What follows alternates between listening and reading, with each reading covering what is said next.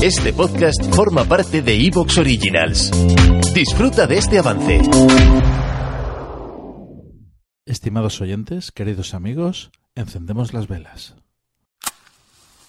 Aquí comienza el candelabro.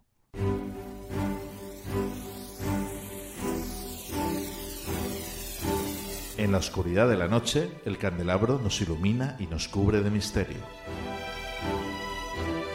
Arqueología imposible, el más allá, ufología, encuentros cercanos a la muerte, esoterismo, misterios de la historia y ciencias de frontera que nos llevarán a otra dimensión. Todos los viernes a las 12 de la noche en Cadena Azul Radio y Azul FM.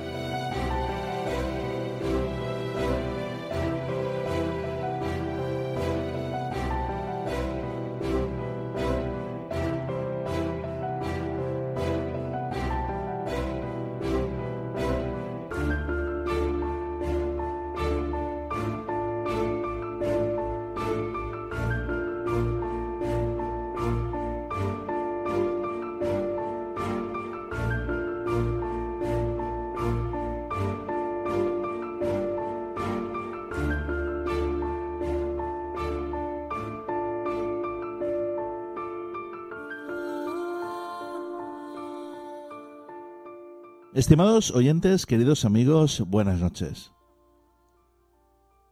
Con vosotros, Fernando Muyor, quien conduce este programa, un programa en el que esta noche vamos a exprimir al máximo a nuestro querido amigo, y aparte de esta familia prácticamente, Frank Scandel, eh, en un tema que él controla bastante bien, ya que, bueno, como tecnólogo, investigador, escritor, pues tenemos aquí toda una fuente de conocimiento. Vamos a hablar esta noche acerca del transhumanismo. ¿Qué es el transhumanismo? ¿De dónde surgió? ¿Hacia dónde evoluciona el hombre?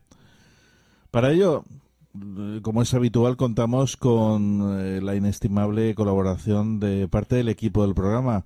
Para comenzar, Federico La Rosa. Federico, muy buenas noches. Buenas noches, Fernando, y encantado, agradecido siempre de estar aquí con esta familia del Candelabro. Y tenemos también a una gran incorporación en el Candelabro, Antonio Rentero. Antonio, muy buenas noches. Hola, Fernando, buenas noches. Gracias por invitarme eh, y permitirme formar parte de esta familia del Candelabro.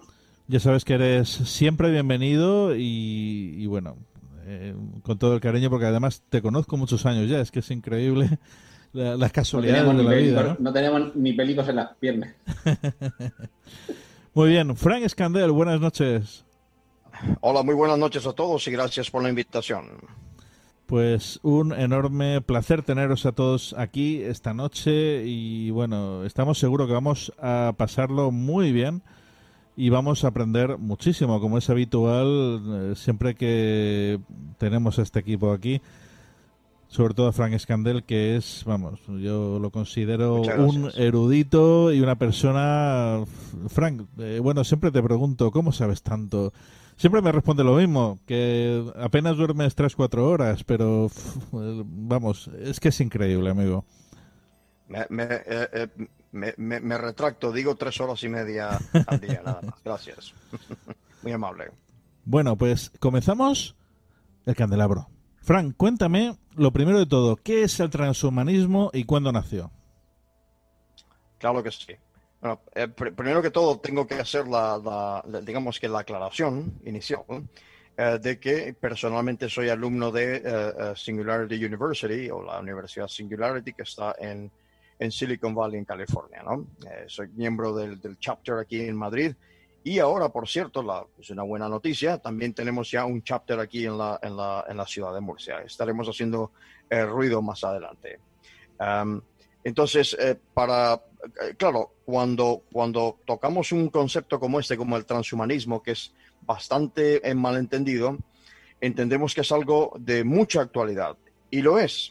No obstante, hay una, hay una historia que es importante comentar porque nos permite, esa, eso que es importante, en mi caso es muy importante siempre, esa, esa trazabilidad de las ideas. eh, que para que entonces los, los, eh, los, oyentes y ahora también, primera vez aquí en este caso, eh, también los televidentes o los youtubers en este caso, los youtuberos, ¿no?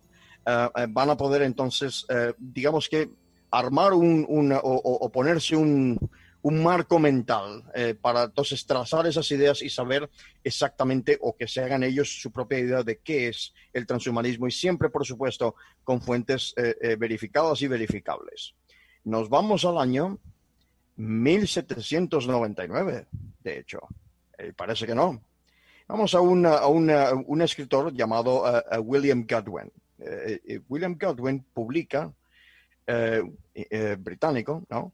publica una novela así eh, gótica, vamos a llamarle, llamada, eh, no existe la, entiendo que no existe la traducción en, español, pero se llama San León, un cuento del siglo XVI, así se llama, en donde él argumenta la posibilidad de favorecer una inmortalidad terrenal en los seres humanos.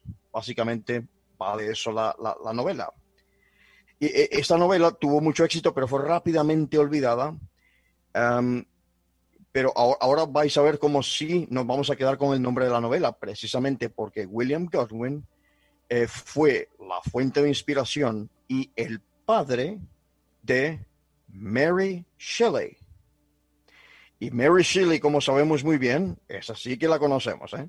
Mary Shelley fue la, grandísima escritora de eh, Frankenstein o el Prometeo moderno, que es como se llama la, novela, la novela original que desgraciadamente todas las películas que se han hecho de, Frankenstein de Mary Shelley no le hacen, no le hacen justicia, desgraciadamente.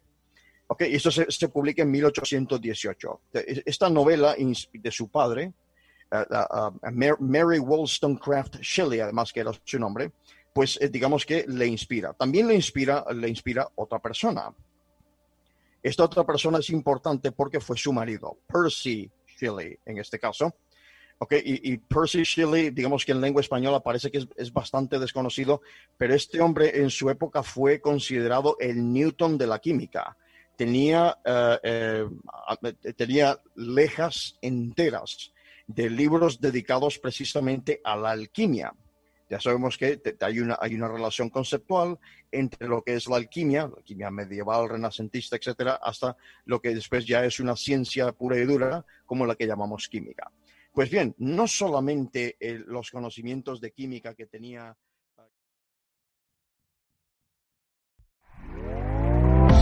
¿Te está gustando lo que escuchas?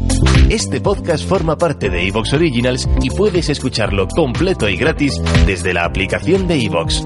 Instálala desde tu store y suscríbete a él para no perderte ningún episodio.